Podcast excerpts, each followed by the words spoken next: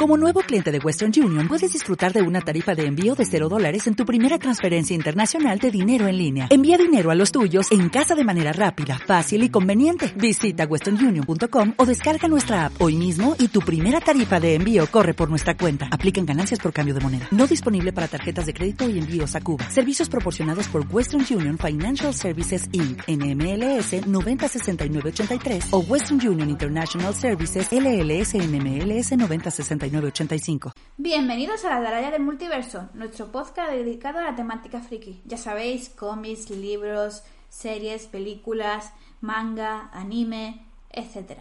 Soy Vir Stacy y hoy, con motivo del vigésimo aniversario de la película Harry Potter y la Piedra Filosofal, hemos decidido dedicarle un podcast en exclusivo a él. Y también me acompaña Gon para, para este podcast de Harry Potter. ¿Qué tal, Gon?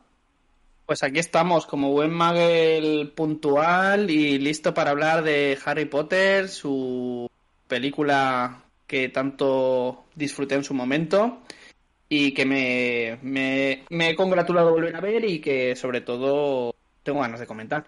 Es que la excusa perfecta para hablar de Harry Potter es su cumpleaños, así que nos viene muy bien. También está Marlos, ¿qué tal? Pues nada, muy muy buena a todos y nada, encantado de estar por aquí otra vez en este genial podcast, ¿no? Y, nada, deseando hablar de, Harry Potter, o sea. Todos tenemos ganas de hablar de él, seguro. Y por último, y no por ello menos importante, eh, Mon. Hola, ¿qué tal, Mon? Hola, Vir, ¿qué tal? Pues mira, yo la verdad es que siempre digo lo mismo, ¿no? Que es que tengo muchas ganas de estar aquí, pero es que Harry Potter yo lo he explicado un montón de veces porque se lo cuento a todo el mundo son los primeros libros sin imágenes que leí, así que le tengo un cariño especial. Y bueno, pues la verdad es que se nos ha juntado la ocasión de que es el 20 aniversario y es la ocasión perfecta. Vale, pues con esta presentación, mini presentación que, que, hemos hecho, juro solemnemente que mis intenciones no son buenas, las de mis compañeros tampoco, y después de la música empezamos el podcast.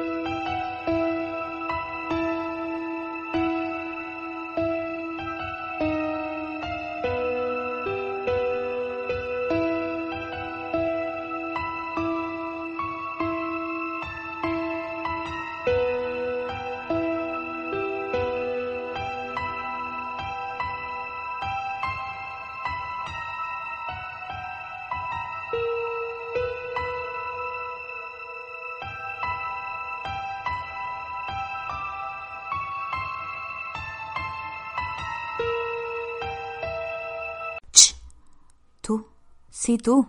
Tú, ven. Ven, ven, ven, ven, ven. Contigo quería hablar. Ven aquí. Siéntate en mi regazo. Venga. Paraísofriki.es. El mejor sitio para encontrar un regalo para tus seres queridos. O para ti. Que tú también debes quererte un ratito. Tú sabes lo chulo que es eso de encontrarte con una caja sorpresa que no sabes de qué es, pero de tu temática favorita. Paraísofriki.es. Pruébalo y ya me dices. De nada, ¿eh? Bueno, después de esta música introductoria, eh, empezaremos hablando de la película, ¿no? Eh, ¿Qué puedes contarme tú, Gom? ¿Empiezas tú? Lo primero que qué buena la música, ¿no? Le, voy a dejar, a Mónica que hable luego de la música más en detalle, pero es que, bueno, ya, que empezamos eh, con Harry Potter, pues bueno, yo... Es una serie, o serie de películas que la verdad disfruto mucho, he visto muchas veces. como he dicho, creo que antes me ha venido bien la excusa para, para volver a ver la primera parte. Sí que es cierto que no, no voy a hacer lo que hago habitualmente, que sea arrancar con la primera y ver toda la saga, porque muchas cosas para ver, se acerca Navidad y hay mucho, mucho jaleo, pero bueno, me ha venido bien para verla. Sí que es cierto que la disfruté mucho en su momento, que me parece una película muy interesante, tanto porque supone como fenómeno, como película, que no ha envejecido, no ha envejecido muy bien y que la verdad, eh, no sé, me gusta mucho. O sea, yo, yo de hecho tengo que confesar, y luego igual queréis hablar del libro, pero yo, yo el libro de Harry Potter y la piedra filosofal no lo he leído. Pero sí que es cierto que a raíz de ver la película leí el resto de libros, con lo cual algo bueno tendría. Vale, muy bien. Estoy de acuerdo con tu opinión. Y Marlos, ¿tú qué opinas? Pues yo la verdad, para mí es una saga que me gusta mucho, la verdad. Yo tengo que decir que yo eh, entré un poco más tarde, digamos.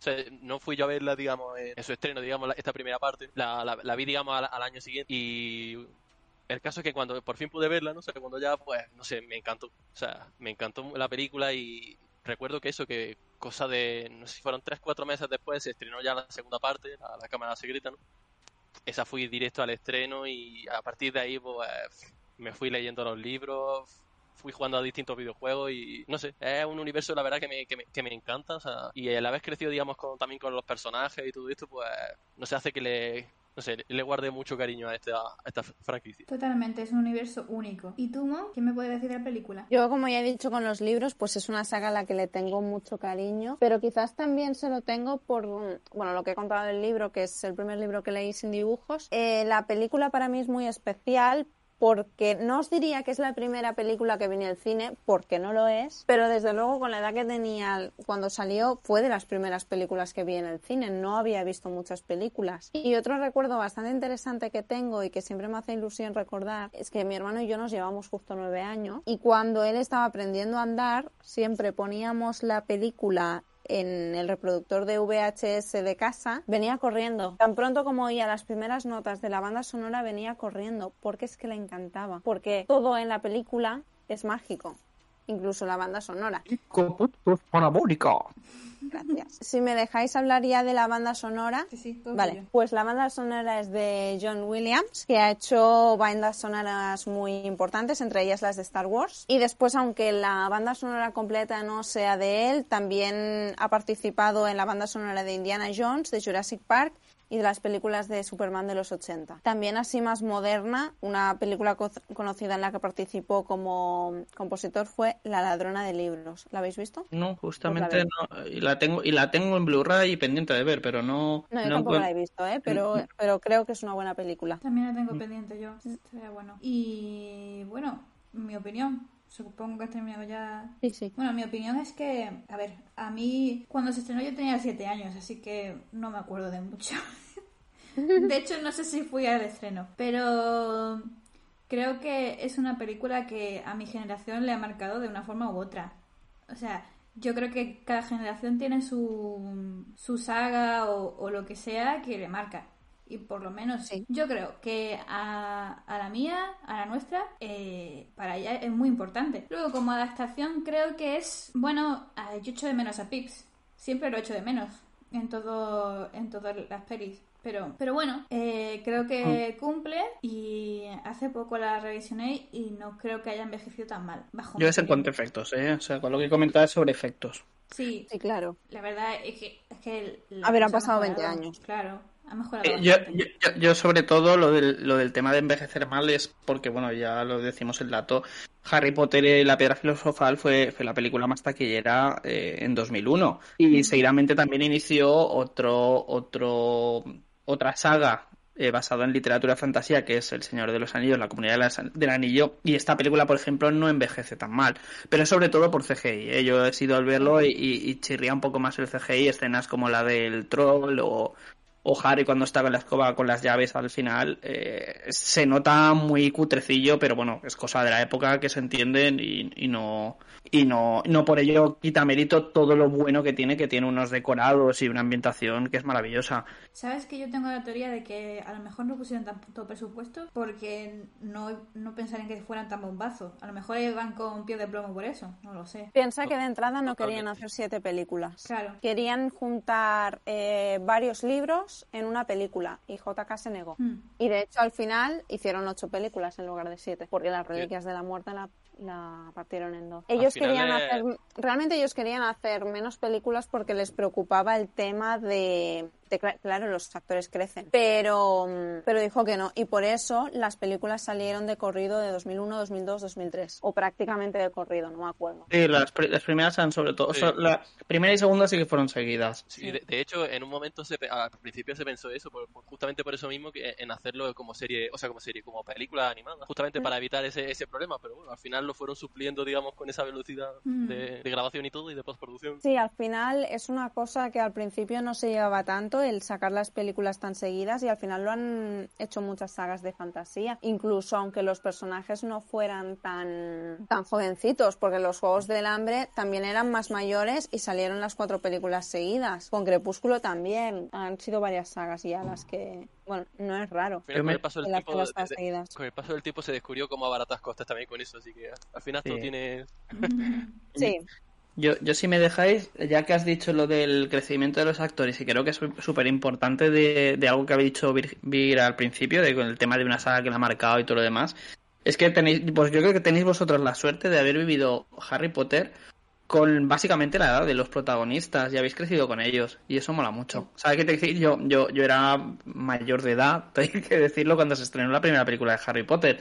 No me puedo empatizar tanto como a lo mejor podríais empatizar vosotros y como ha dicho Vir, es una es un, un hecho que de cara a, muchas a una, una generación que es la vuestra, un poquito más mayores, la han disfrutado y el hecho de saber que casi todos los años tenías tu película y seguías creciendo con ellos eh, es maravilloso como magia de, como magia nunca mejor dicho en lo que es en, en, un, en una saga de películas y, tan buenas como estas que nos ha traído JK Rowling. Claro, es que no sé si es el caso de Vir, pero mi primer crash ficticio fue de Harry Potter. Porque tenían mi edad, no fue Harry, ¿eh? Ah, ¿Y quién era? Pues primero me dio por los gemelos y después me dio por Tom Felton. Cuando deja de ir así repeinado... Pues... Bueno, todo, hay que decir que de Crash las cosas como son. Eh, yo no le daría ningún feo a, que a la señorita Hermione Granger, ¿eh? No. No, no, Watson es una chica muy guapa. Con lo que tú has dicho de que crece, eh, yo quería decirte que literalmente es así. O sea, eh, creo que las películas lo han hecho muy bien en el sentido de que empieza haciendo unos, unos libros muy, muy, con mucha luz, casi que infantiles, ¿sabes? Mm.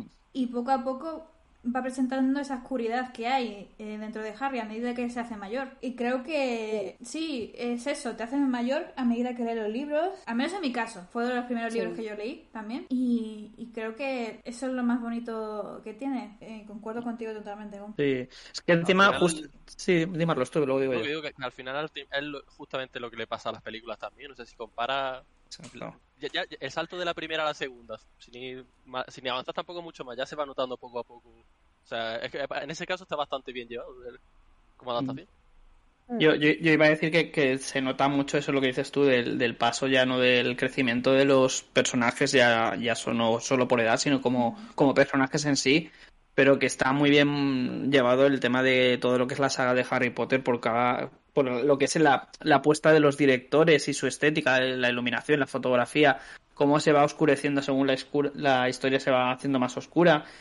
Eh, de hecho, me, yo creo que la elección de Chris Columbus para, para dirigir Harry Potter y la piedra filosofal y luego dirigió la cámara secreta fue porque es un, para mí es una muy buena elección de director porque es un director que trabaja muy bien con niños. O sea, ya no solo como guionista, tiene películas eh, centrados para, o sea, para un poco público un poco más juvenil, sino que es un director de niños. O sea, este hombre dirigió lo que es Solo en casa, que básicamente era Macaulay Culkin de chiquillo trabajando. Eh, tiene otras películas, yo que sé, eh, Señora Fire también trabajó con niños creo que el, tío sabe perfectamente eh, dirigir a un tipo de chavalillos para hacer películas, o sea, que creo que es complicado. Cualquier director, yo creo que siempre ha comentado que el, dirigir a niños tan jóvenes, o sea, el cast, estamos hablando de niños de 10 años, también llevados, y claro, obviamente no es lo mismo un director de ese tipo al principio que al final de la historia en donde ya Harry y demás son más mayores. Y la verdad es que está muy bien elegido, muy bien llevado, ese crecimiento está muy interesante y yo la verdad es que sí, si bien la viví demasiado tarde, o sea, por, temas de edad, sí que noté, sí, comentar que los que me has dicho, por cierto, lo de la segunda que notas ya el tema de oscuridad, yo te diré que, que yo cuando vi eh, Harry Potter y la cámara secreta, sé que no es su 20 aniversario ahora, pero yo te prometo que digo, esto no es para niños. Yo, tenía yo tenía, tenía 19 años y yo hay momentos muy muy turbios y muy muy chungos y muy oscuros que digo, esto un niño, esto un niño pequeño se, se, se, no duerme por la noche. Totalmente. Cuando salió, bueno, yo cuando empecé a leerlos creo que ya estaban publicados los cuatro primeros en castellano, no estoy segura, ¿eh? esto puede que patine. Yo me leí la piedra filosofal y luego, pues como es obvio, me compré la Cámara de los Secretos. No pude me tuve que esperar un año a leérmela porque me daba mal rollo. me daba miedo. No podía. O sea, realmente creces. Y esto, a ver, no es algo tan... No había pensado comentarlo en este podcast porque solo hablamos de la primera película, pero bueno, es un detalle que ahora viene a cuento, que es que si os fijáis, a medida que avanza la saga, el logo de la Warner cada vez es más oscuro. Sí, se va pudriendo, se va oxidando, como oxidando. Sí, bueno, es que al final es negro. Y creo que es un detalle interesante por esto, porque creces con ellos y la, la historia cada vez se va volviendo más oscura, porque empezamos de, mira qué bonito es, mira. Y bueno, que al final tienes lo de Quirrell y todo esto, ¿no? Pero después ya es en plan de, oye, que hay un diario controlando a una niña para sacar un monstruo que vive en el castillo. Que, que sale una serpiente gigante y arañas gigantes, o sea, que, que lo tiene De- todo. que lo tiene. Después, Después, final, eh, que se escapa Sirius. Bueno, lo hace con buena intención, evidentemente, pero porque es porque descubre lo de Peter Pettigrew. Pero después Peter Pettigrew vuelve al lado de Voldemort. En la siguiente película vuelve Voldemort. En la quinta, bueno, mm, es que no hace falta que explique toda la saga, ¿no? Pero que cada vez es peor.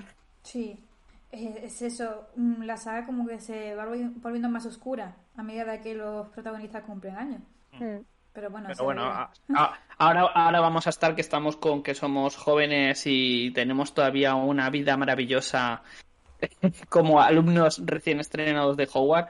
Yo, si queréis, hablamos un poquitín de la peliculilla, recuerdos sobre ella. ¿Queréis que primero toquemos lo, que es película? ¿De la escena favorita? ¿O, o qué preferís? ¿Por dónde queréis empezar? Porque realmente podemos hacer tanto rato hablando de esto que, no sé, yo, yo por decir, y comentando eso sobre el último revisionado que he hecho, así a destacar el, el tema de que creo que ha envejecido un poquito mal, que se nota eh, que no estaba previsto lo que ha dicho Mónica, que no estaba previsto hacer una saga, porque yo creo que es la que tiene como más cosas sueltas que de cara a una, una historia, de una continuidad, como que se quedan un poco que no me acaban de cuadrar, cosas que no se explican como muy bien. Y como adaptación sí que es cierto que, de hecho, ha salido recientemente, no sé si lo habéis oído, que recientemente que están planteando hacer una Director's Cut de la piedra filosofal de tres horas. Que ojo, que de, porque por ejemplo creo que eh, Vir lo ha comentado, el tema del poltergeist que no aparece, sí que estaba incluido inicialmente, pero lo quitaron porque la película duraba, eh, cuando la proyectaron por primera vez en los cines, eh, eh, fueron tres horas de películas, que a los niños les encantó, pero los productores decían, es que tres horas para una película para niños es como demasiado largo, vamos a cortar. Y están planteándose hacer una, un- una Director's Cut con, con esta versión extendida. Y yo noto eso, que mm, tiene cositas como que me faltan, pero que tiene también un muy buen arranque. Muy buen arranque con unos muy buenos actores eh, protagonistas. El, el cast está súper bien cogido, los veteranos también están muy bien cogidos. eh, y la verdad es que es, es una maravilla. O sea, el mundo, el mundo de Harry Potter me parece maravilloso. O sea, el, el- todo el lore que hay en torno a, a, a Hogwarts y, y todo este universo me parece brutal. Sí, luego te encuentras con agujeros de guion, ¿no? Pero eso creo que es imposible. Sí, pero de, de primera esos agujeros de guion te los comes con patatas. O sea, Claro. con el paso de los años, ya cuando ya vas creciendo, o cuando ya vas comparando con el libro, ¿no? Pero de primera, no sé, bueno, mayores... es, es que el libro también tiene. Sí, Bueno, pero... Pero, no tan- no pero tan- no tan sí, pero hay gente que tiene mucho tiempo libre, tío, porque yo no me pongo a pensar en esas cosas, ¿eh? Yo me como el libro y ya está. Sí, al final es, un, es una película y, y un libro que es para lo que son, para, para disfrutarlo. Tampoco te, te plantean mucho que si, que si Dumbledore es Ron del, flu- del futuro, eh, que si no sé qué. Esa es una teoría que salió, ¿eh? Es verídica. Sí. ¿What? Sí, También hay la teoría de que, de que, eh, de que Draco Malfoy es un hombre lobo. Sí. Pero si queréis, Ah. hablamos más adelante sobre teorías locas. Ahora hablamos de la eh, película y después, si queréis, hablamos de teorías locas, porque de teorías locas te podría hacer un podcast entero. Mm. Yo, yo hoy me enteré justamente de una relación que no conocía de Simus con, con un compañero. No, eso no es canon. No es No, canon. no, o sea, no, yo, yo lo había ido. O sea, en la mente de todo el mundo es canon, pero la de JK no, ¿vale? Yo es que no, lo- no, no tenía conocimiento hasta lo juro, y esto es verídico, hasta esta mañana. No, es Que me- normal porque no existe. O sea, todo el mundo sabe que Seymour está con Dean, menos JK. JK no lo sabe. Y que no se entere. Ya dijo que Dumbledore era gay y le costó un siglo y medio. O sea que... Sí, bueno, lo de que Dumbledore es gay yo lo entro como yo muchísimo, ¿eh? Porque no me fío yo un pelo de esta mujer. Ya, Pero bueno, que da igual, es donde ponga cada uno su varita, ¿no? totalmente. Sí, evidentemente, ¿no? Lo que pasa es que es una mujer que se le ha acusado de muchas cosas. Sí, bueno. Eh, algunas con razón, las otras, las no te digo sin razón, es que no sé, ¿vale? Pero Para que mí- dijo que Dumbledore era gay para quedar bien. Que a mí me da igual si es gay o no, evidentemente. Claro que me da igual. Pero, ¿a mí de qué me sirve? Que me digas un día, eh, que Dumbledore era gay, si tampoco me lo enseñas. Mm. Eh, al final, es- es un- como persona, es, es bastante peculiar, la verdad, pero bueno, va- va- vamos a quedarnos con su trabajo, ¿no? Y Sí, y con que iba siempre con unas túnicas raras. Ya está. Pues ya está, si se viste con así cosas raras, pues eh, si él es feliz, yo soy feliz. Que su mascota es un ave multicolor, pues su mascota es un ave multicolor, que no pasa nada. O sea, eso sí, todo hay que decirlo que me parece muy mal por parte de Albus Dumbledore el tema del ninguneo a la casa Slytherin. Bueno, a mí hay muchas cosas de Dumbledore que me parecen mal, porque de hecho no me parece una buena persona. Pero bueno, Mm. Hombre, ya que lo hablaremos en otro podcast. que, que utiliza niños para que hagan los tejemanejes ahí contra Voldemort, hombre, que, que hasta que se mete en el barro... que va a sacrificar a Harry como si fuera un cerdo, tío. Sí. Literalmente Snape le echa en cara Le dice, es- Snape de hecho creo que utiliza la palabra cerdo, Sí. al menos en catalán dice Garry, que es cerdo. Dice que entonces va a enviar al crío como un cerdo al matadero. Básicamente, dice eso Snape. Se lo echa en cara. Es... Ah. Hombre, es es lo que le hace. también hay que decir Y yo no Snape pienso es- que Snape sea bueno, ¿eh? Por mucho que diga, no, al final Snape no era bueno. No, Snape era un hijo de puta. No, Sí, sí, Snape... Hacía bullying a niños. No, no, no, pero que bullying al niño. O sea, el bullying le hacía el padre de Harry Potter. El, el Snape lo que era un egoísta. A Snape lo único que le Ya, le pero estamos era- era hablando de hablar un de Harry. Sí, Por lo estamos hablando de un señor que le dice al malo malísimo que mate al niño, pero que le deje quedarse con la chica. Y después, cuando el niño va al cole, como se parece al padre que le hacía bullying a él, le hace bullying a su hijo. Pero el niño, ¿qué coño te ha hecho si no sabe ni, qué, ni quién eres? Bueno, bueno, bueno. Eso, eso de bullying hay que cogerlo un poco con pinzas. Que Con- también, como tenía. Que en el tenía, libro le hace te- mucho bullying, ¿eh? te- tenía los ojos de la madre y al final le tenía cariño. O sea, lo digo, lo voy a decir porque lo voy a defender hasta el final. Snape es el mejor personaje de la saga Harry Potter y, y si queréis me voy ya, pero lo digo Yo ya. no digo, yo no digo que sea un mal personaje, lo que digo es que no era bueno. No digo que sea malo, digo que es el Era- mejor. no, era ni, Sí, no era ni blanco ni negro, era gris. Eh, que, que no es una buena persona, pero que es un buen personaje, lo es. Es el, el- En fin, la conclusión. Sigamos, que me altero. Vale, Que diga que Snape es malo, ¿eh? vale, ¿algo más que hablar de la adaptación? Bueno, de la, de la película en sí. De la película. No, de la película en sí no, de la adaptación sí. De la adaptación yo tengo que decirlo, como he, como he dicho antes, yo no he leído el libro, no sé si es buena o mala adaptación en este caso. También te digo que los siguientes libros que me leí no me acuerdo, no me acuerdo pero de nada. O sea, o sea las películas obviamente me las habré visto tres, cuatro veces, pero los libros, olvídate. Con lo cual, esto tenéis rienda suelta, pero eso sí, voy a estar vigilando que no os metáis con Snape de nuevo porque estoy con la varita en la mano y os juro que os hago un crucio que os flipáis. A, mí, a mí en este caso me pasa lo mismo. O sea, yo lo- los libros lo- los fui leyendo en su momento y quitando el primer, eh, eh, o sea, quitando el primer libro que sí que le he echado un par de vistazos, ¿no? El resto no, no he seguido. Sin embargo, las películas sí que las he visto más veces. Pero hasta donde yo tengo entendido, no sé corregirme si me equivoco, pero vamos, las dos primeras películas son de las que mejor están adaptadas y están bastante bien. O sea, yo no la encuentro, más allá de, de, de sustraer ciertas, ciertas tramas o ciertas cosas, ¿no? o sea, está bastante bien llevado. Sí, estoy de acuerdo contigo, Marlos. Las dos primeras son las que están mejor adaptadas. En la tercera es cuando empieza a haber cambios. Pero la primera está muy bien adaptada. Yo creo que no ha habido cambios sustanciales respecto al libro. Lo que se ha hecho ha sido omitir cosas como el tema de Pips, Mm. que lo he hecho mucho de menos. Que por cierto, ahora que tenemos TikTok, he hecho un vídeo sobre Pips para el podcast. Yo, yo, yo me hace gracia que le llaméis. Publicitario. Eh, yo, yo, yo, yo me hace gracia que le llaméis Pips porque yo en mi mente sonaba Fifs. Con F, Es Fifs. Pips, Pips. Pero, pero, pero a nosotros nos cuesta mucho eh, pronunciar una letra sorda detrás de una v, porque nos es muy muy falso. Necesitamos como poner una letra detrás. Pero bueno, sí, una, una vocal o algo. Es Pips, realmente. Cuesta mucho decir, pero bueno. Pips el poltergeist. Un personaje muy querido que nos arrebataron en las películas. Yo la verdad es que yo creo que verlo a él hubiera sido como que la, la guinda de la película. O sea, no es una mala película. lo que dice Gon, que, que en cuanto a CGI no, no ha envejecido muy bien. Pero como adaptación es bastante fiel, no es totalmente fiel, que si no sería la película más larga de la historia y tampoco era plan de gastarse todo ese presupuesto en la primera película, pero sí que fue bastante buena adaptación. A mí lo de... Uy, perdón, perdón, termina, termina. A mí lo de... Hay un troll en las mazmorras, la verdad es que cada vez que lo veo me mata de la risa. Engañado nos tenía el Quirrell este. ¿eh? El... Pips, por cierto, no salen las películas, pero sí salen los juegos. Lo Eso que es no lo que sé es si en todos. Pero en el juego de Pips ordenador de la piedra filosofal sal- sale Pips, te putea, pero a mí me hace gracia, y luego en la segunda hace lo mismo y también me hace gracia. Pero, Pero bueno. y- y- y- pe- pero una pregunta, ¿cómo es un poltergeist físicamente? Yo digo, yo no me lo imagino. O sea, yo el único poltergeist que conozco es la película de miedo.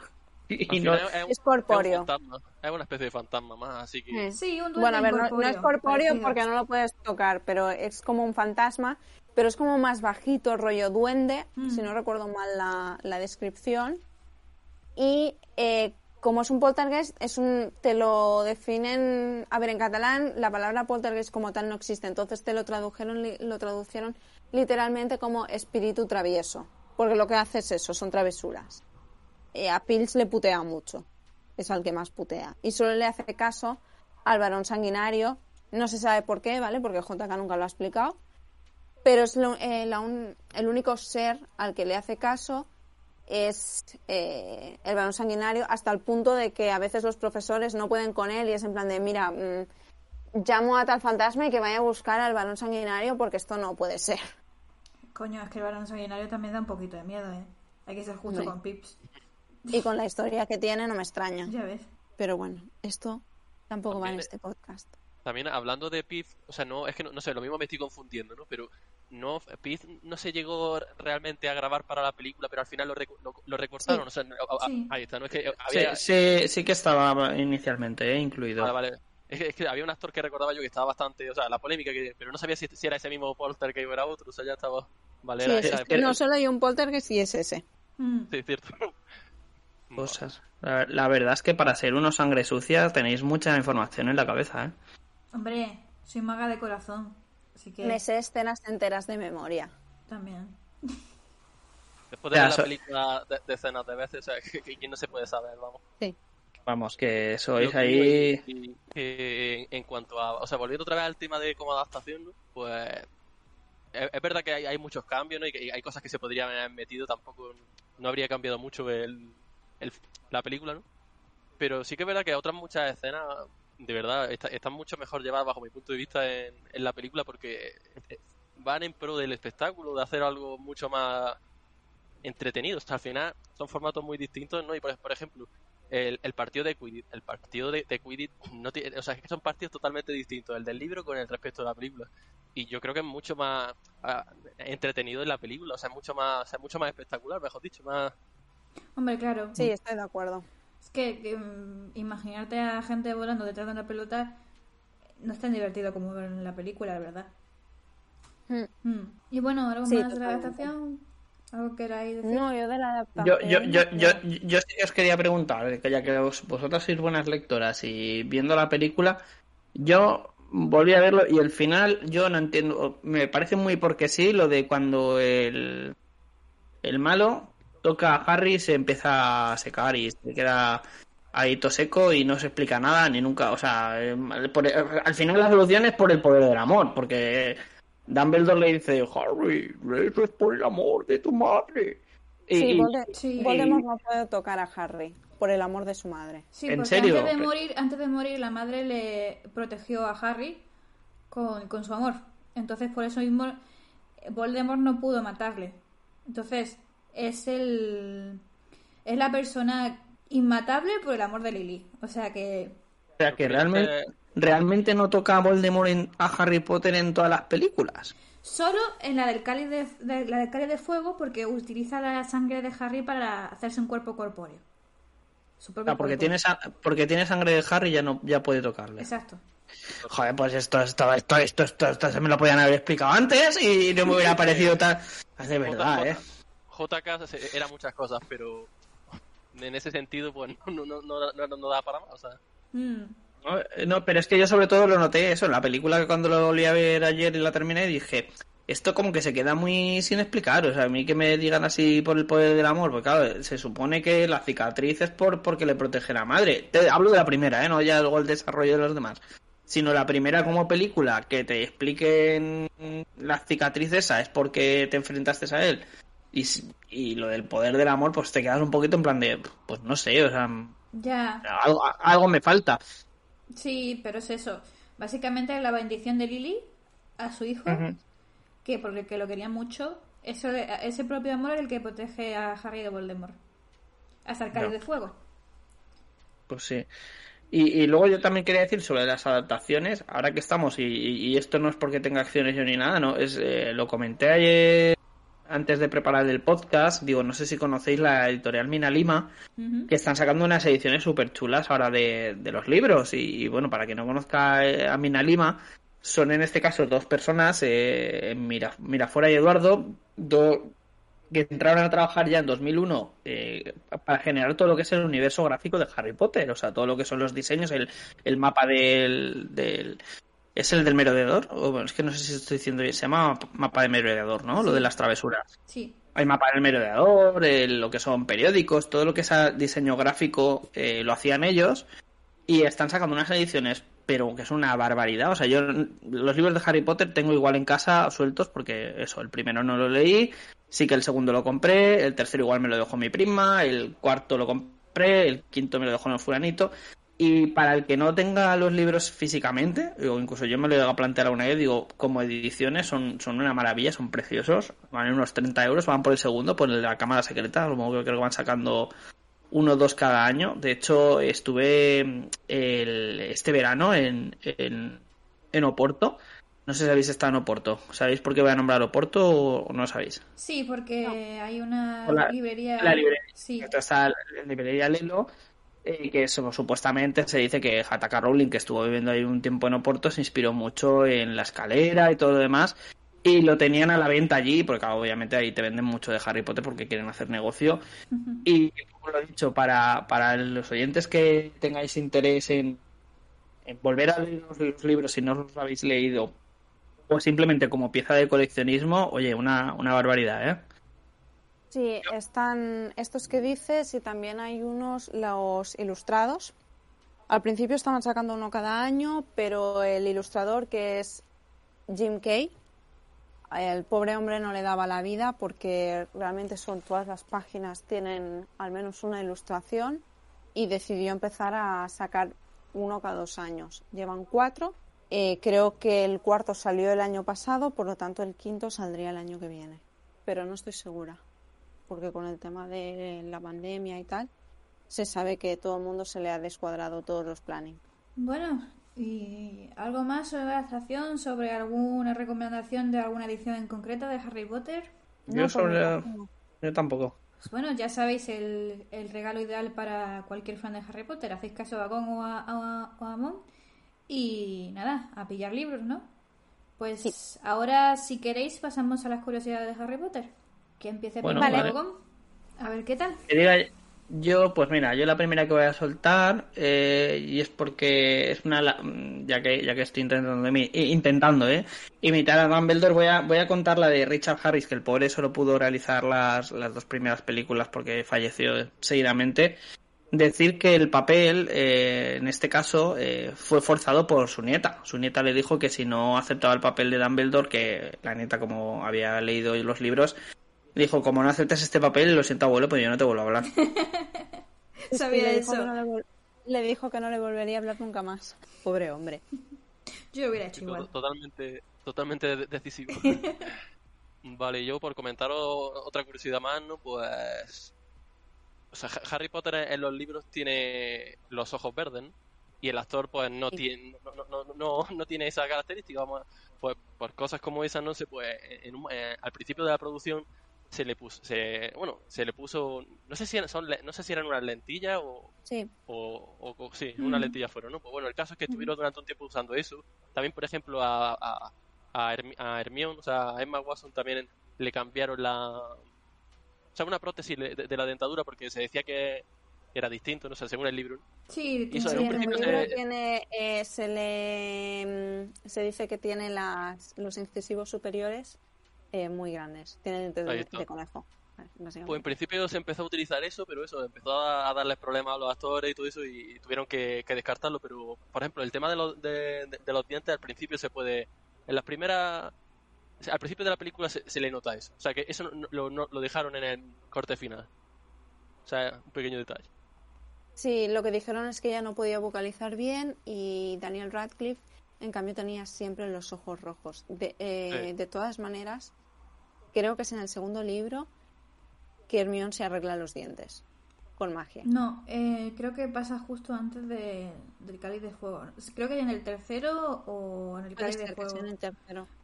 Pero el caso es que recibe un hechizo de Draco que le hace crecer los dientes y luego tiene que ir a ver a Madame Pomfrey para que se los deje bien. Entonces está con un espejo y Madame Pomfrey le dice, cuando los tengas como antes, avísame para que lo pare. Y claro, ella pues aprovecha y se los deja como le gustan, no como los tenía. A ver, Operación de estética pagada por el señor Malfoy. Está. ¿y tú, Mon, qué curiosidades nos puedes contar? Yo un montón. Bueno, un montón tampoco, ¿eh? Dale, venga, empieza. A ver, eh, una que quería comentar es que hay una escena en la que se ve en la calle Private Drive, se ven todos los jardines de los vecinos y todos tienen el mismo modelo de coche.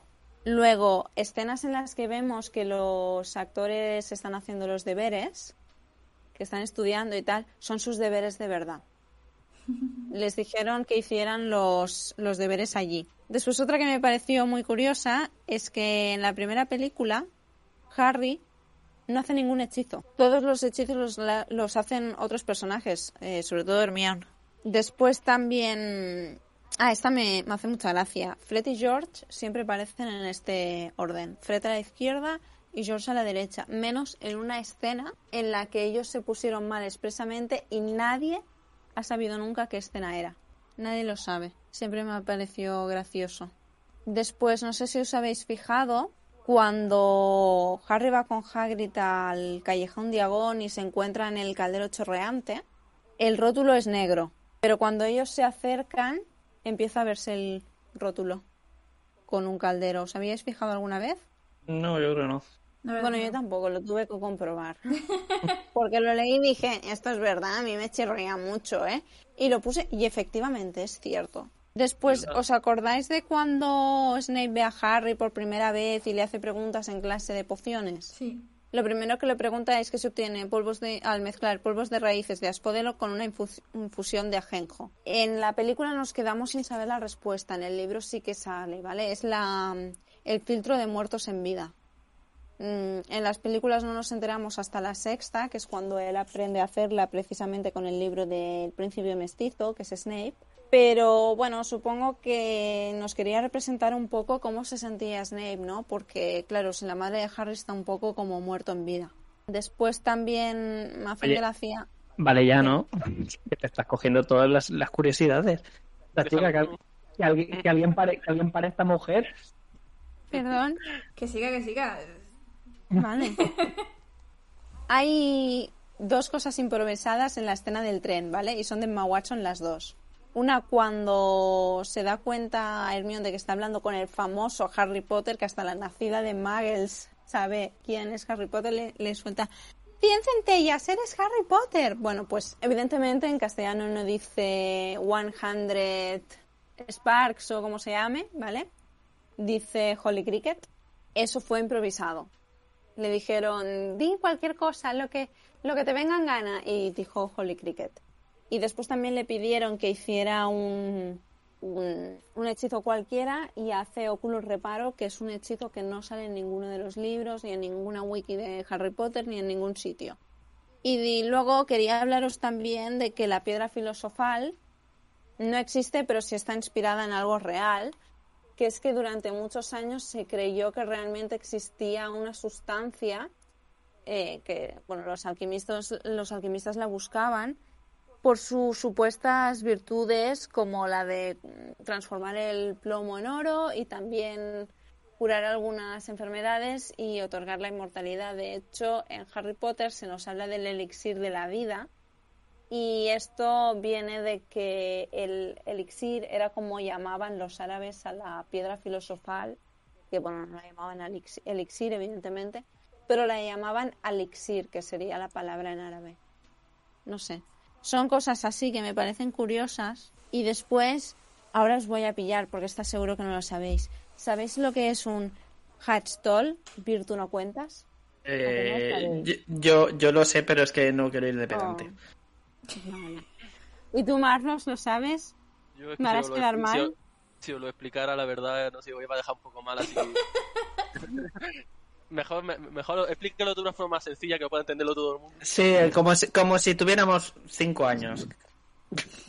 Oh, he quedado mal, todos lo sabíais. Bueno, no pasa nada es cuando el sombrero tarda más de cinco minutos en decidirse en, en qué casa pone al, a los alumnos. Entonces, realmente que Harry conozca personalmente hay dos personas, que son McGonagall, que el sombrero dudaba entre Ravenclaw y Gryffindor y finalmente se decidió por Gryffindor, como ya sabemos, y con Peter Pettigrew, que curiosamente, bueno, en verdad no es tan curioso, pero dudaba entre ponerlo en Slytherin o Gryffindor. Y la verdad es que un poco de Slytherin sé que tiene, pero, es curioso que le pusieran Gryffindor con lo cobarde que era. Pero bueno, no sé. Y hilando con lo que tú dices, una curiosidad mía es que no sé en, qué libro lo dicen, pero eh, el sombrero se puede equivocar. Mm, sí. Pettigrew, para mí, tiene de Gryffindor lo mismo que yo de rubia de metro ochenta, ¿sabes? O sea, no hay personaje más cobarde en la saga que, que él. Mm. Es un Slytherin, pero porque es malo, entre comillas. Porque es un superviviente. Lo único que tiene de Slytherin es que se, esfuerza mucho en sobrevivir. A costa de lo que sea. Es como una cucaracha. Sí, exacto. Y otra cosa que iba a decir, y, así para no alargar muchas curiosidades, es que los dementores, bueno, fueron creados en una época de, de JK que fue bastante dura cuando se murió su madre, está súper deprimida.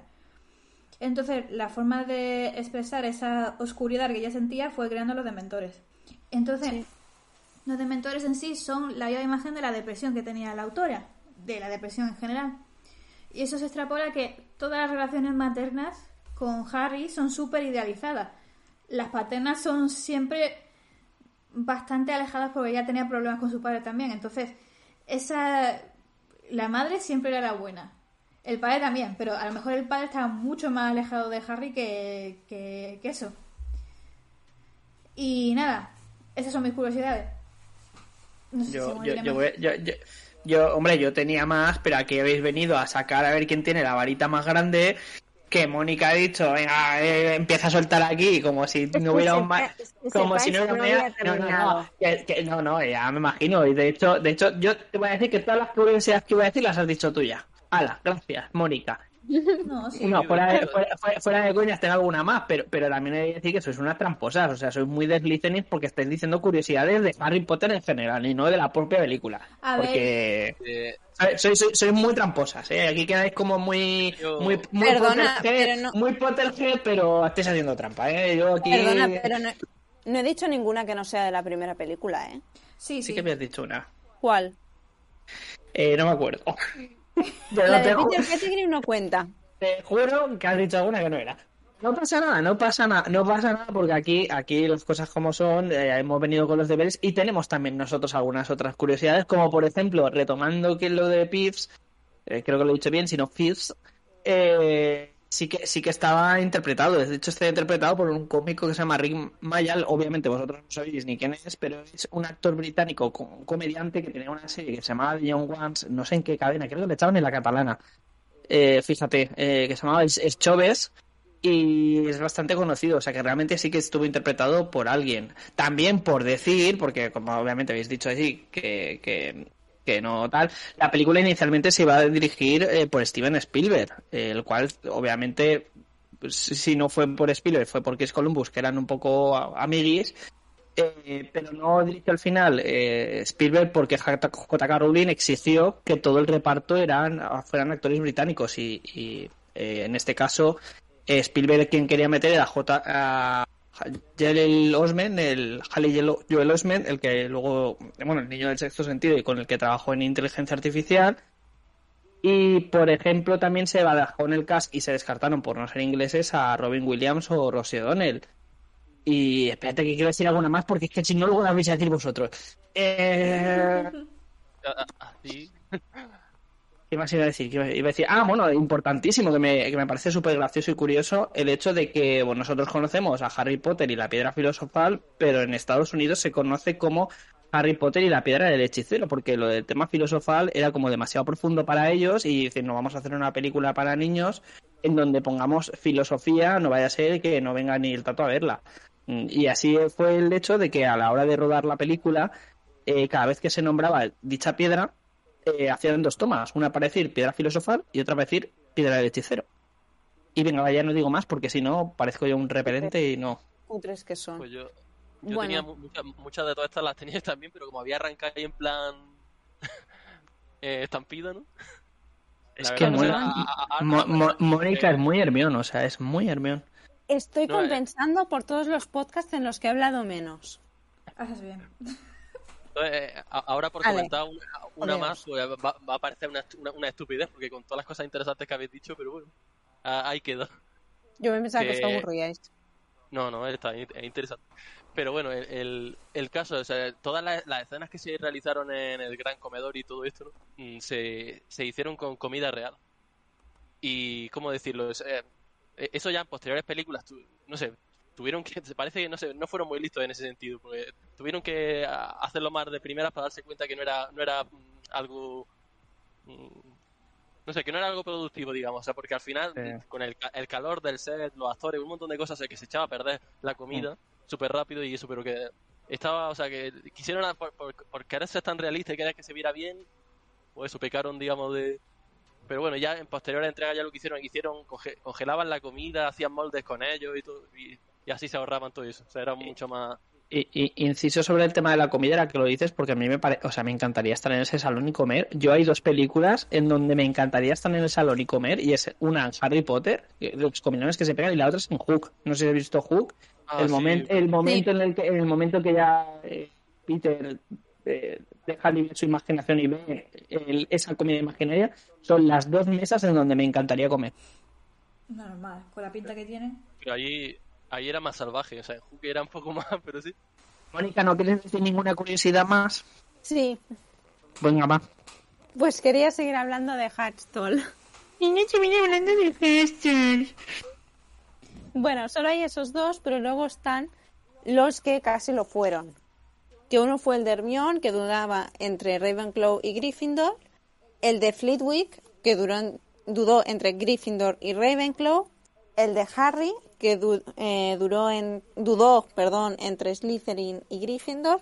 Neville, que dudó entre Hufflepuff y Gryffindor, lo cual no me extraña, porque ese chico pobre. Y Lockhart, que duraba entre Slytherin y Ravenclaw, y al final se decidió por Ravenclaw. Y tengo una más, pero No, no, No te sé. cortes, no te No sé. cortes, no te cortes, por favor. Vale. No, nos de- no- no nos dejes con la duda y la intriga. Vale. Eh, ¿Sabéis cuándo salen las placas de Quidditch que Hermione le enseña a Harry que James tiene una placa conmemora- conmemorativa? Sí. Ah, ¿Os sí, sí, sí, sí, para cuando, cuando descubre que, que también era buscador.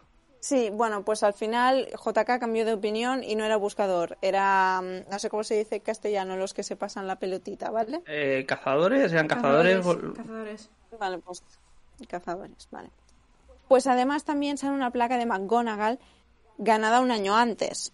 El problema es que, claro, McGonagall ya no era alumna. Entonces, se supone que podría haberla ganado como entrenadora y que ella misma hubiera entrenado al padre de Harry. Y por eso, cuando Harry atrapa a la recordadora, em, se da cuenta del talento que tiene como buscador.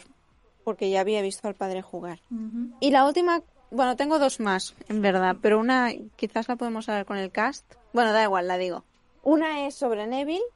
¿Sabéis la escena en que sale el humo rojo de la recordadora que dice, el único problema es no recordar lo que he olvidado? No te dicen qué es lo que ha olvidado, pero todos los alumnos llevan o la túnica puesta o la tienen al lado, excepto Neville.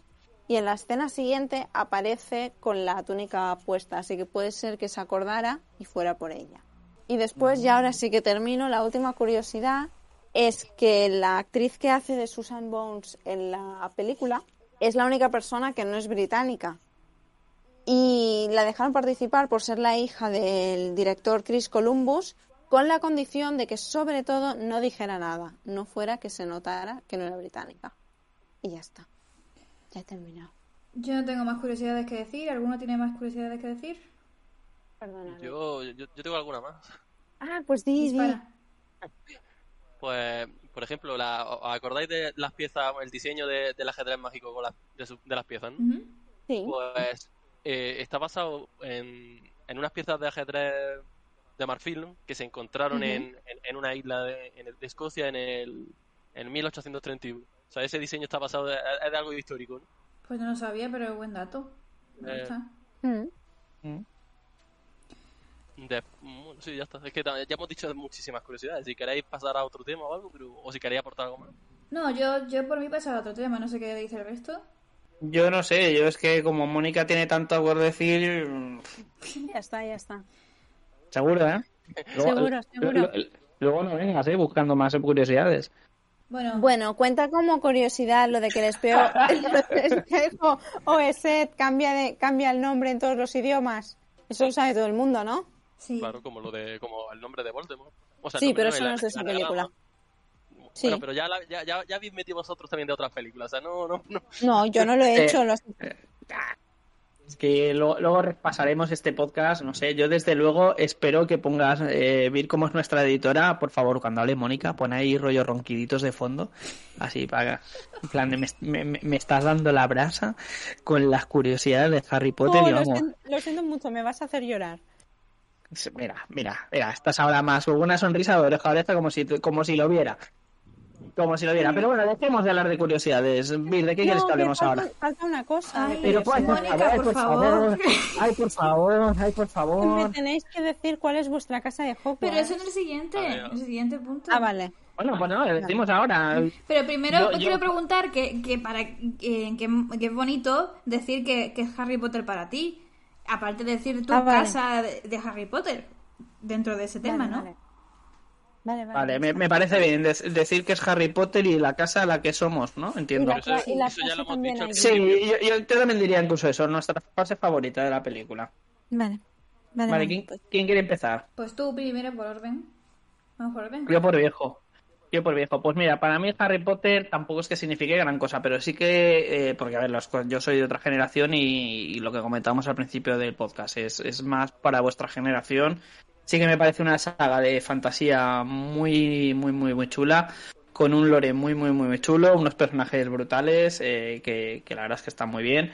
Y mm, sobre, sobre qué casa soy, bueno, antes de hacer esto me habéis obligado a hacer un test bastante largo para ver de qué soy. Soy de Hufflepuff. Entiendo que será gente honrada, guapa, simpática, eh, con clase, estilo, una voz seductora, con metro ochenta de, altura, eh, cero porcentaje de grasa en el cuerpo, como soy yo. Y, y en cuanto a lo que es mi escena favorita, bueno, mi, eh, mi- mi- ya, decimos escena y frase, ¿os parece bien? A lo mejor, pero a lo mejor no coincide la frase con la escena. Venga. Vale. Mira, yo, yo en cuanto a lo que es la frase, me gusta mucho el momento en el que están buscando lo que es la piedra filosofal y entran en traspasar el cerbero y aparecen las enredaderas estas que, que si, si te estresas te, te estrangulan.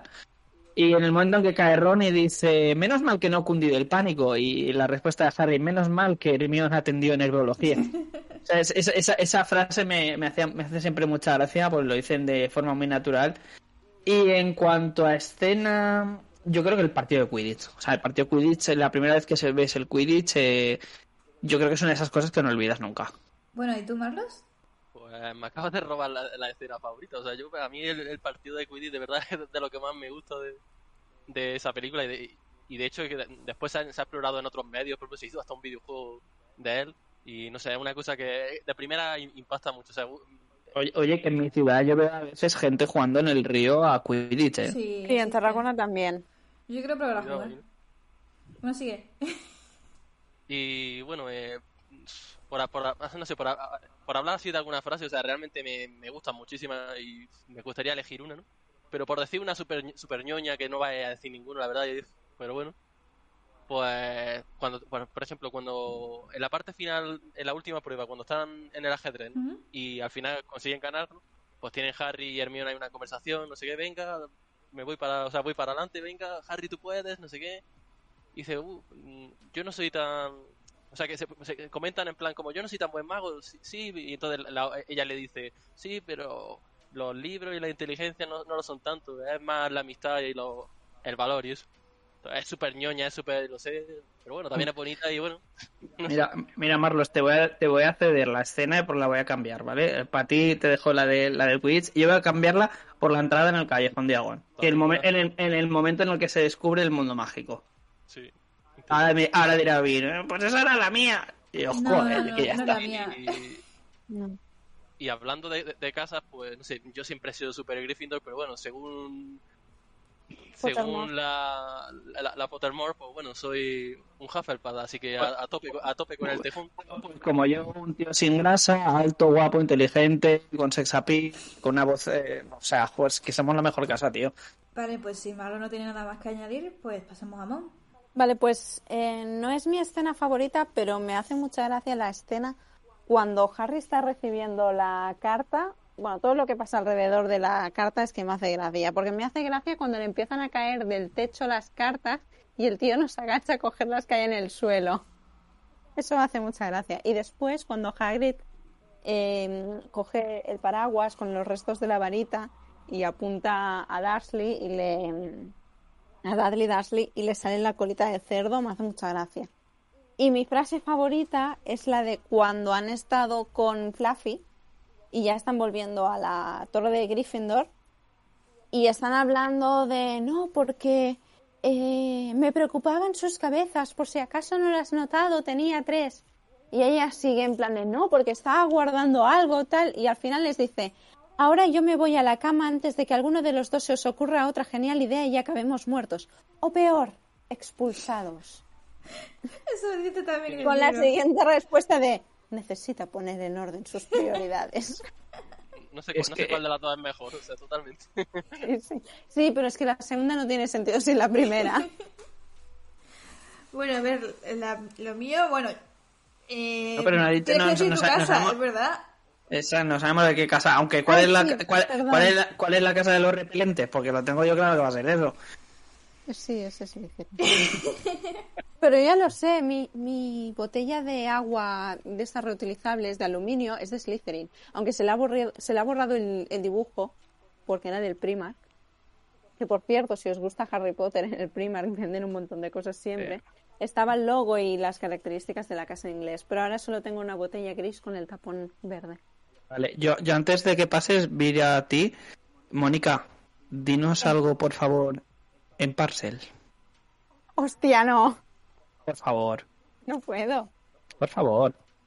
Joder, pero esto me podrías haber avisado antes, que lo habría buscado para practicar. No, así, a pelo. A pelo no, bueno, a pelo no, porque no tiene pelo las serpientes. A ver, he buscado en internet frases en parcel. Uy, no, esto no es. Bueno, según una página de internet, mi nombre en parcel, hostia, pero esto es muy raro, ¿eh? Que va letra por letra. Ay, no, qué horror. No sé.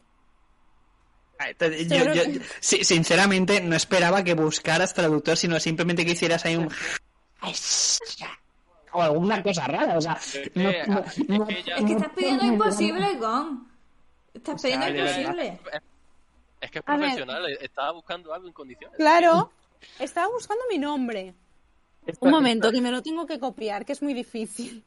Espérate, pues si quieres, espera, y que, y que sí, bueno, Mónica esté practicando. Y, pero eso sí, que yo quiero ir a, Mónica contando una curiosidad en Parcel. O sea, yo no me voy de aquí sin curiosidad de Harry Potter en Parcel. Que no vamos a en bucle, hombre. Vale, bueno. Eh, mi casa es Gryffindor, la casa de los valientes. Y tiene sentido porque a veces me meto en el lío absurdo. Y bueno, eh, otra, mi escena favorita, bueno, tengo dos. Porque la verdad es que el millón para eso se parece mucho a mí. eh, cuando están investigando sobre la piedra filosofal y Nicolás Flamel, cuando, cuando, cuando se quedan sorprendidos del libro ese, dice, no, es que esto lo saqué hace unas semanas por lectura ligera. Lectura ligera. El pedazo tocho que tenía la niña. Y otra escena que me gustó mucho, que siempre me hace gracia cuando, cuando y la uso mucho, la de hay un troll en las mazmorras, que, que irrumpe todo el profesor Quirrell, que no, no es cómica, pero, pero, pero eh, el cómo lo hace y todo lo hace bastante cómico. Eh, ya, lo, ya lo he dicho, se desmaya. Super... Y bueno, eh, creo que el- la mejor escena es cuando, por el significado, cuando conoce a Voldemort y tal, y cómo se ve que casi tienta a Harry de, de hacer lo que quiere Voldemort solo con recuperar a sus padres. Y bueno, Harry Potter para mí, ya lo dije, es muy importante porque creo que es una de las cosas que me hizo leer, me hizo escribir y creo que me hizo ya, ya de por sí imaginar es muy importante para mí porque forma parte de mi generación, de nuestra generación, de casi todos de aquí, menos de Gon. Eh, y creo que por eso yo lo considero una parte importante en mi vida. Y nada, eso es lo que tenía que decir yo. Ya que Mónica empieza a hablar en parser. No, no. Eso, pero eh, eso me, me parecería tan feo que nos hicieras un poco de Shaira. Ya está, lo has dicho tú. Ya está.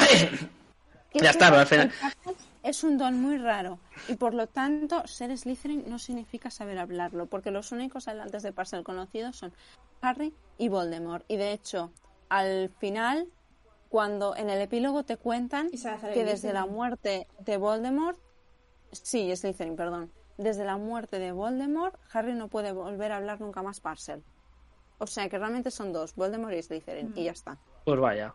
Pues, pues, pues muy mal de Harry que tener ese don y que lo pierda. O sea, me parece muy injusto, pero bueno. sí porque era Muy- bilingüe y ahora ya no Ahora no, ahora en el Muy- currículum lo, ti- lo tiene que tachar. Ahora una entrevista de trabajo y, obviamente. Lo de ser habla- monolingüe es muy inglés. Habla, habla usted Parcel, bilingüe, pues ahora tachaba en el currículum. O sea, y es que de verdad. Oye, Harry Potter, ¿a qué se dedica ahora a todo esto? Jefe de la oficina de Aurores. Sí, Sí, ese olor. Y el mío es ministra de magia. desde 2018. Todos colocados a dedo, lo sabéis, ¿verdad? Menos, menos Ron. Ron, eh. Bueno, Ron también, pero es el que tiene el trabajo más cutre. Sí, trabaja en la tienda de, de sus hermanos. Bueno, de su, de su hermano, ¿será? Sí, sí, porque pobre Fred. ¿Quién muere? ¿Fred o...? a- a- igual esa es la escena en la que se cambia, ¿te imaginas? Que, hay que, si- que dice, pues ahora voy a, hacer, voy a ser mi hermano para toda la vida. Y vi- viven engañados los padres, estaría gracioso. Ay, se me olvidó de hacer Como- una curiosidad de los gemelos. No, Oh. es, es Fred y por eso George a su hijo le pone Fred. Ah, hostia, ¿sabes con quién se casa George? Con Angelina. Con Angelina, la novia de su hermano. ¡Qué golfo! Y un poco Qué turbio, ¿eh? Un poco turbio eso, de casarte con la, el novio de tu hermano muerto. Pero Oye, más ah- que por, por parte de él, por parte de ella, de bueno, como el mío se ha muerto, pues como tengo al otro igual, ¿sabes? Es como, Eh, hombre. tía, ¿de qué Hombre, coño vas? no, no se tiene que hacer a una cara nueva, eso desde luego. Y, y hablando de los hermanos Weasley, el que yo sí que Bueno, leyendo sí que los se libros... tiene que hacer a una cara nueva porque a George le falta una oreja. No, pero no se tiene que hacer una cara nueva, se tiene que hacer una cara un poco menos, ca- menos, menos. O sea, en vez del 100% de su cara, se tiene que hacer el 90% de una cara que ya conocía. No es nueva. Pero bueno, lo, lo que iba a decir, eh, sí que notaba yo, por ejemplo, en los libros, el, el hermano mayor, como que las películas sudan bastante de él, Sí, ¿no? y tiene mucha más. Charlie importancia. no sale. No, Percy. Se refiere a Percy. Ah, Percy sí, también. Pero sí, o el, o el de los dragones, el que estaba. no, Yo pone, el eh, de los dragones es el de Charlie. los- El de los dragones ni siquiera sale en las películas, lo nombran y ya está. ¿Sabes que Charlie es el único que no se casa? Y se va a vivir la vida de soltero. Pues hace bien. No, no, yo no tengo nada en contra. Desde luego. Bueno, yo quería decir algo con respecto a los gemelos. Que hicieron una entrevista a los gemelos diciendo, ¿pero vosotros sois gemelos de verdad o, o no? Sí. Y contestó uno de ellos, no, no lo somos, nos conocimos en el casting. Sí, es- eso, eso lo he visto. lo he Sí, visto. es buenísimo, es buenísimo. Y nada, hablando de esto, ¿queréis que pasemos al casting o...? Yo del casting lo que, lo que sí que comentaría es que es curioso que, que lo que es así los actores jóvenes, creo que yo, quitando a, a- eh, ¿es Emma Watson, es que nunca sé. Es Emma Watson, Sí. ¿no? Sí. Emma Watson. Quitando a Emma Watson, yo creo que el resto de cast tampoco ha despegado mucho, porque lo que es eh, Harry, eh, o sea, Daniel Radcliffe tampoco, tampoco ha hecho nada muy que... No, no es, por ejemplo, no, no os pasa que, por ejemplo, como que los actores de sagas literarias que parece que no arrancan, pero por ejemplo en el caso del de, el de Crepúsculo, eh, uy, que no me sale el nombre ahora mismo. Robert Pattinson. Robert Pattinson, que por cierto estuvo a punto de ser Henry Cavill. ¿El qué? Henry Estuvo a Cavill. punto de ser Henry Cavill. Ah, sí, en Harry Potter, no sabía. Y en Crepúsculo. Ah, en Crepúsculo, joder, en todos lados, pues mira, que o un tío bueno que se perdieron. Pero el tema es que quitando a Robert Pattinson, que por cierto también sale en Harry Potter, yo creo que como que hay una especie de maldición en estos actores jóvenes o juveniles que arrancan o se dan a conocer en estas sagas. No, mira, Jennifer Porque- Lawrence. no, pero mucho. Pero no, Jennifer Lawrence no, yo creo pero que ya era un más poco mayor. y ya era más mayor y- yo creo que estaba un poco más conocida Jennifer Eh, Lawrence. sí, el problema que hay con los niños es que muchas veces no son buenos actores, porque lo que les pasa es que muchas veces se están interpretando a ellos mismos y por eso lo hacen bien, porque tienen una personalidad parecida al personaje. Entonces, cuando llega el momento de interpretar a otros personajes, no les sale tan bien. O directamente, por el motivo que sea, deciden dejarlo, porque Rupert Green, yo no sé si él ha intentado hacer carrera después de Harry Potter, pero él cumplió el sueño de su vida, que era comprarse una furgo de helados y dedicarse a vender helados. Ese es Rupert Green actualmente. Creo que creo que hizo algo, pero muy muy cine indie, ¿sabes? Sí, una, serie, esto, esto apareció en una serie. Emma Watson un- sí que ha hecho muchas cosas. Tom Felton ha hecho varias cosas. Sale en Arrow, creo.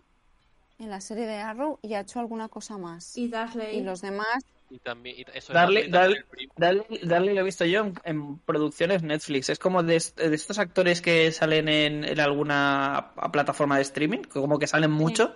Pues Sí. hubo una, hubo una, no sé si el año pasado, que salió como dos o tres peliculillas y digo, mira este, este lo ha Gambito fichado. También, también salió. Eh, Sí, exacto, en Ámbito de Dama y en una película de Inmortales de mm, que salía Charlize Theron, o sea, que es como que de repente ha salido eh, salió mucho y digo, "Buah, aquí Netflix le ha pagado rollo un 2 por uno, en plan te pagamos por una y sales en dos." Mm. Sí, y después. Mm, es que a los demás no les tengo. No les he seguido la pista porque al que hacía de Seymour, que yo sepa, no ha hecho nada. El que hacía de Dean Thomas tampoco. Neville sí que ha hecho más películas. Sale en Antes de ti. Por cierto, ¿cómo está Neville ahora, eh? Ya, ya.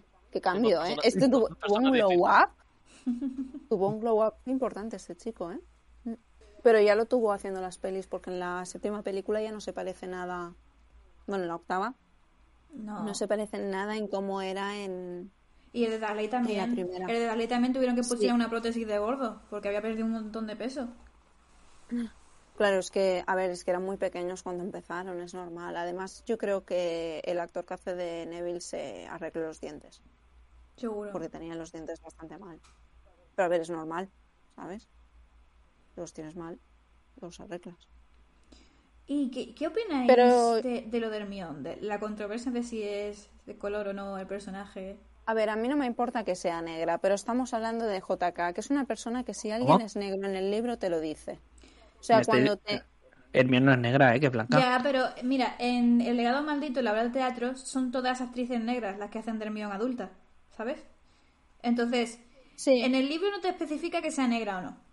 No te dice Que que no, no, pero lo yo sea, creo que, pero... que- que- que- creo que tampoco te explica, o sea, te quiero decir, en la mayoría de libros, si hay alguien de color o te hace mucho hincapié, o, o yo que sé, muchos personajes, yo creo que tampoco tienes que decir, "Eh, es negro. Ya, pero... No, es blanco, pero, o sea- pero, pero JK cuando te mm, describe a Lee Jordan, el amigo de los gemelos, te lo dice, es negro. Y cuando te describe a Angelina Johnson, te lo dice, es negra. En cambio, con Hermione no lo dice. Entonces, Entonces- ¿podría ser negra? Sí, claro que podría ser negra, porque no te lo dice. Y yo no tengo ningún problema en que sea negra. Además, eh, yo sí que sé que hay gente que cuando se describe el pelo de Hermione pensaron en pelo afro. Mm, Pero mm, que es JK, que si fuera negra te lo habría dicho. Por eso mismo no me creo lo de que Dumbledore sea gay. Porque es que si esta señora no te lo dice, es que no. O las movidas que la gente se inventa como lo de Sirius y, y Remus, tampoco... A mí me gusta. Sí, pero no es un, no es un shipeo real. no, no- no es canon, quiero decir. Bueno, para mí el Malauders Crack es canon. En mi corazón siempre será canon. igual que el Seymour y, y Dean. No es canon, pero en mi corazón siempre lo será. Me estáis dando miedito, ¿eh? Bueno, pues habla tú del cast. Y Maros Pues yo voy a decir, pues voy a decir que Alan Rickman como profesor Snape está genial y que es una lástima porque, bueno, lo podemos decir ya que se van a reunir todos los actores para un- conmemorar lo que es el 20 aniversario, que va directamente a HBO Max creo que es en enero y enero. eh, bueno, no, eh, el, el, el- el ya hay fecha de enero Sí, exactamente. El 1 de enero de 2022. O sea, empezamos el año con, con, con el evento, pues está chulo. Pues es una lástima que Alan Rickman no se encuentre porque yo, me parece que está genial como Snape y es de los de los más veteranos. Y también es cierto que, por desgracia, tam- no es el único actor que faltará. El, el tío Bern, el, era Vernon tampoco, tampoco falleció. Y creo Y que que- la tía Petunia también, pero no estoy Y segura. creo que la, la profesora de vuelo, ¿puede ser? ¿Que muriera? No lo sé, ni idea. Faltarán Richard Harris. La tía, la tía, la tía, la tía, la tía Petunia está viva. ¿Está viva? Uy, pues le quedará poco, porque normalmente cuando doy por sentado que alguien está muerto le queda poco. Es y la, la profesora la profesora McGonagall, o sea, la, la actriz creo que también estaba ya tocadilla, o sea, creo que le, a- a- Está, está, está mayor, está mayor. Está sí, mayor, pero está vivita. Sí, pero bueno, lo- pero- Da- Dumbledore también faltó, pero bueno, que también A ver, faltó. esto lo Creo dejamos- que- Bueno, pero creo a- que tenía- Pero a Richard Harris para este evento no le tenemos tanto cariño, porque al final salió en dos películas. En cambio, ¿Y ¿Os gusta más, no, pero os gusta más el Dumbledore de Richard Harris o es que me da igual. como no te gusta el personaje, no? Pues. No, pero antes. Hoy, y el Dumbledore preguntó calmadamente y entra gritando. Dios. En fin, bueno, es igual. Esto no es de esta película. A ver, es que yo no, yo no puedo decir que el anterior Dumbledore me gustase más o menos porque tampoco lo vi de, de, de Dumbledore mucho tiempo. O sea, No, y además que nosotras éramos pequeñas. o sea, sí, también lo iba a hacer el de Magneto, pero el de Magneto dijo que no porque su el, el otro actor estaba en contra de, de los gays, que es curioso porque Dumbledore es gay, pero en esa época no se sabía. Y Pero es que hu- hubiera sido muy hardcore que hubiera sido Gandalf, Gandalf y Dumbledore juntos, es como uff, tío. sí, Sí, sí, ¿os te imaginas? No, pero el que hace de Dumbledore tiene un aire, ¿eh? A Gandalf. Un airecillo. Nada, yo no puedo decir, que, elegir bueno. entre ellos dos porque no lo he visto mucho para decir que prefiera uno sobre el otro. Yo conozco el, el último. Entonces, Hmm. A ver, también. ¿Tú qué opinas, Marlost? Al final es que son, son muy distintos los actores, ¿no? Y, y también el, mismo tono de, de las películas, o sea, como, bueno, y, también como pasaba en los libros, o sea, poco a poco Dumbledore fue cogiendo un tono muy, no sé si decir más oscuro o de luego más, más distinto, ¿no? Y eso, eh, los actores, o sea, ambos actores, ¿no? Le, le dieron su esencia, ¿no? Y, y yo creo que está bastante bien llevado en ese sentido, o sea, no tiene nada que ver un, actor con el otro, o sea, son la- la- las dos versiones de Dumbledore. Un día hablaremos del legado maldito y voy a despotricar de Dumbledore durante una hora. bueno, Pues No. yo el cast generalmente estoy muy contenta. El tema de Harry con los ojos verdes de que no tiene Daniel Radcliffe. Lo cierto es que le preguntaron a JK si era muy importante que tuviera los ojos verdes. Y dijeron, no, realmente no es importante este detalle. Lo importante es que tenga los ojos de su madre. ¿Os acordáis de los ojos de la niña que hace de, de Lily, no? son castaños. Sí.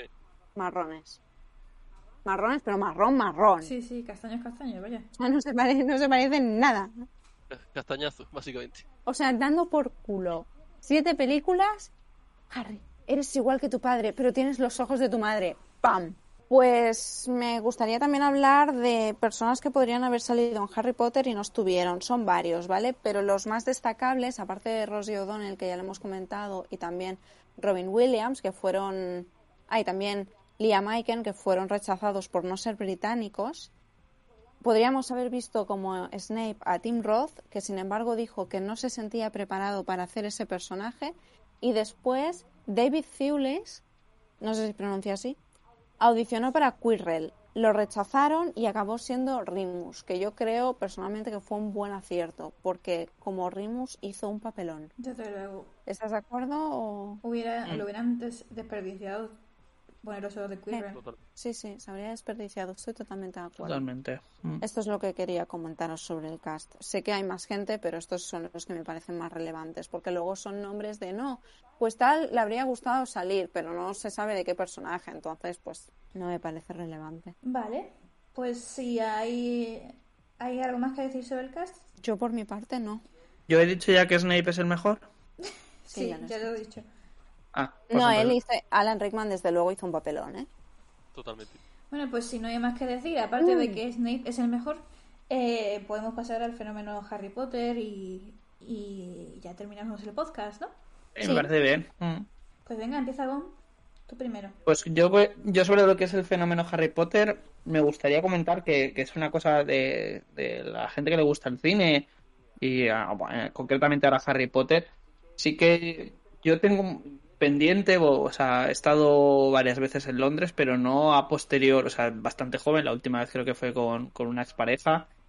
Y, y el fenómeno, o sea, hay dos como, como dos cosas que quiero, tengo pendientes hacer cuando vuelva a Londres. Una es ver la estatua de Amy Winehouse y por otra es el hacer todo lo que es el turismo Harry Potter. O sea, me parece eh, cuando algo es muy llamativo y tiene tanto choque, por ejemplo, Juego de Tronos, yo en Gerona disfruté como un niño haciendo visit- visitando sitios donde habían rodado Juego de Tronos y me encantaría volver a Londres para, para hacerme una foto en el andén 9 3 cuartos, visitar los estudios Warner o yo qué sé, visitar el creo que incluso se puedes visitar hasta hasta el- dentro del zoo donde sale la escena inicial de la serpiente pues también se puede visitar y son como esas cosas que cuando vas a alguna gran ciudad pues ya sea Nueva York, Londres o, este tipo de, de ciudades grandes y que donde suelen grabarse muchas películas y donde suelen ambientarse muchas películas, me encantaría, bueno, de hecho, o sea, todo lo que es la parte del tren o el, el castillo, no sé si el castillo realmente está eh, ambientado o está cogido de alguno en concreto, pero, pero son cosas que,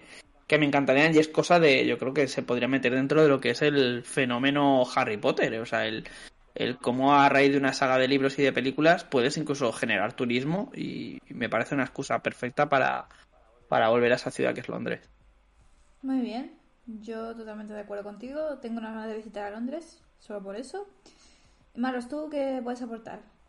Eh, pues bueno, hab- hablando, o sea, siguiendo con el tema del fenómeno Harry Potter, no sé, pues yo en mi caso, no sé, el- una parte también que ha sido bastante importante ha sido el, el tema de los videojuegos. O sea, quizás no ha comparado, digamos, con...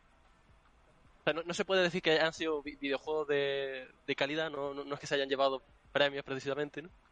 Al final es lo que suele pasar con los videojuegos inspirados en películas, Nunca han sido la mejor cosa, ¿no?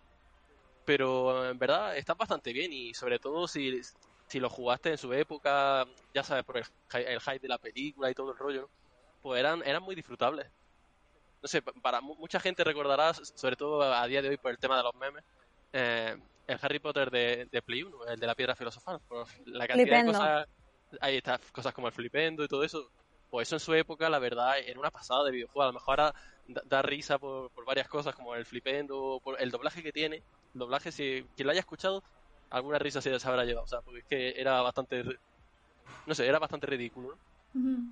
Pero, no sé, por recordar, o sea, por recomendarse otra cosa también aparte, ¿no? Eh, sacaron distintas versiones de, ese mismo juego. Y, por ejemplo, uno, uno que me gustó a mí bastante fue la, versión de, Game Boy Color. Porque era, eran totalmente distintos. Al final, por las limitaciones de las distintas plataformas, pues tenían que hacer cosas muy distintas, ¿no?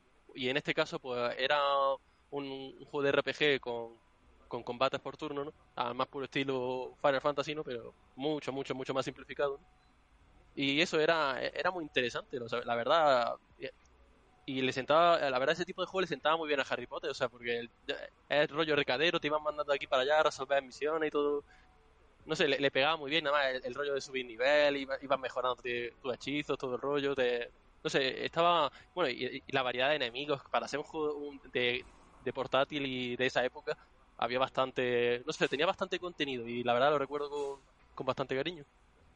¿Puedo hacer un inciso? Que ahora que tocado lo de los juegos, que también creo que estaría interesante decir, eh, eh, está muy bien que hable eso de los juegos, del Hogwarts Legacy que va a salir en breve, que, que- que la verdad es que de los que somos gamers mm, tenemos muchas ganas de, de este juego, yo creo, o sea, tenemos ganas locas de ver un, joder, un, un juego de rol de mundo abierto ambientado en el mundo de Harry Potter. Eso puede ser. ¡Buah! Sí, sí, Confieso que me estoy planteando seriamente comprarme la Play 5 solo por ese juego. Así tal cual. Pero bueno, que no sé si video- quieres comentar algo más de videojuegos, Marlos. Si no, Que ese videojuego, ahora, que lo ha, saca- lo ha sacado Gon, o sea, sería una, a priori, por lo poco que se sabe, sería una precuela, o sea, iría mucho Sí. más atrás de... Entonces no se puede ser interesante, a ver, es como... No sé, ahí tienen Sí. carta blanca para poder hacer lo que quieran. Ahora no recuerdo porque la verdad es que no lo he mirado para el podcast, pero si no recuerdo mal, es incluso anterior a los mero- merodeadores. Que se barajó la posibilidad de que fuera en esa época, habría estado muy bien porque la gente tiene mucha curiosidad por esa época, pero si no recuerdo mal, creo que incluso es de siglo XIX, Eh, sí, pon segunda mitad del siglo XIX. pero no puedo asegurarlo. Ahí, ahí lo que no me preguntes qué pasaba ¿eh? en la segunda mitad del siglo XIX en el mundo de Harry Potter, porque no en tengo idea. Lo pone, pero no me voy a recrear ahora hablando de eso. Em, Si no es en Parcel, no. Ay, no se ha oído. Bueno, es igual.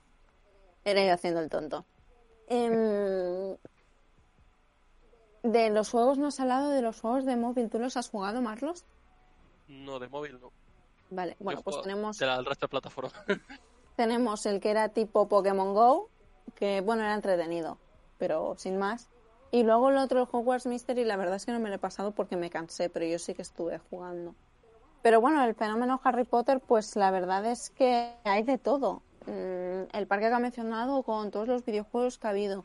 Yo estuve hace unos meses, no hace tanto realmente, en una escape room de Harry Potter en Barcelona. Yo también chequé en Valencia uno. En Barcelona hay una, un bar inspirado en Harry Potter también. Y bueno, aparte de eso es que tenemos el libro del legado maldito, los libros en pop-up, los libros ilustrados.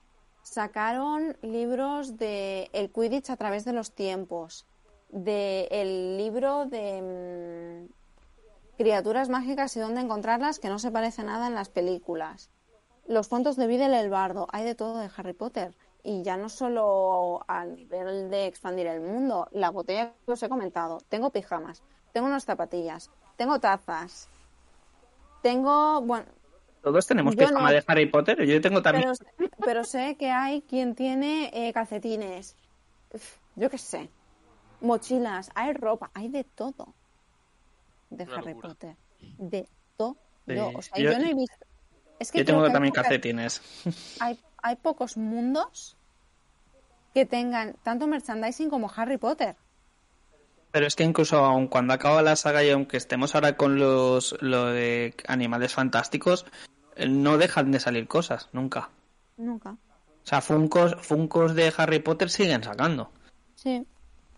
Es verdad, los Funkos. O sea, es, es que es una locura. O sea, es, es un universo tan... De hecho, yo creo que muchas tiendas de a nivel de cosas de frikis tienen como una sección de Harry Potter. O sea, es que, que se ha ganado su peso en lo que es la historia de la fantasía y, y del mundo geek. Por cierto, perdón, ¿eh? Y es que me acabo de acordar ahora y ah, no tiene nada que ver. Vuelvo al tema del viaje. ¿Habéis visto el parque de atracciones en la, la parte de Harry Potter?